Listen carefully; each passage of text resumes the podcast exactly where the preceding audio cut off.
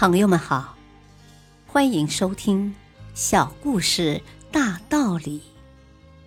本期分享的小故事是土伦城之战。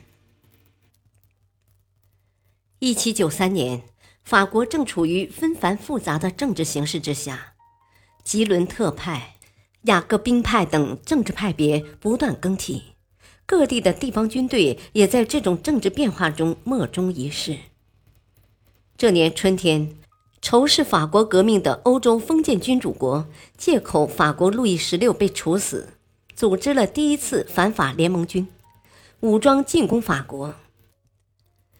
法国群众推翻吉伦特派政府，将雅各宾派推上了领导地位。这时候，守卫土伦城的法国军队发动叛乱，雅各宾派政府派兵前往土伦城平叛。但是土伦城的地理位置很好，四面环水，而且有三面是深水区。土伦城的法国叛军在英国军队的援助下严加防守，将土伦城护卫得像铜墙铁壁。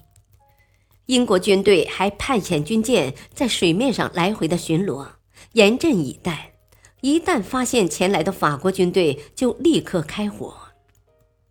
平叛的法军军舰火力装备很差，主要是为了运送军队，根本无力与英军的军舰展开炮战。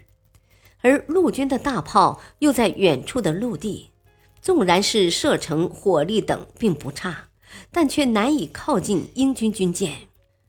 法国军队在英国军舰面前无计可施，只能远远地包围土伦城，却不能靠近。双方相持良久。法军指挥官退也不是，进也不是，急得团团转。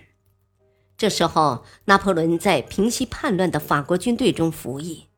那时候，他还只是一个年仅二十四岁的炮兵上尉。看到这样的形势，拿破仑知道双方的装备差异如此之大，如果按照以往的作战思路，就只能僵持下去，永远也不会有转机。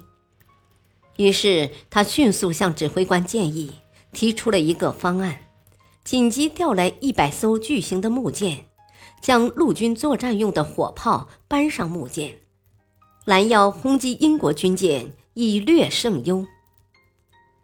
指挥官果断下令，按照拿破仑的办法进行调配。很快，装好火炮的木舰调配完毕，向英国军舰发起猛攻。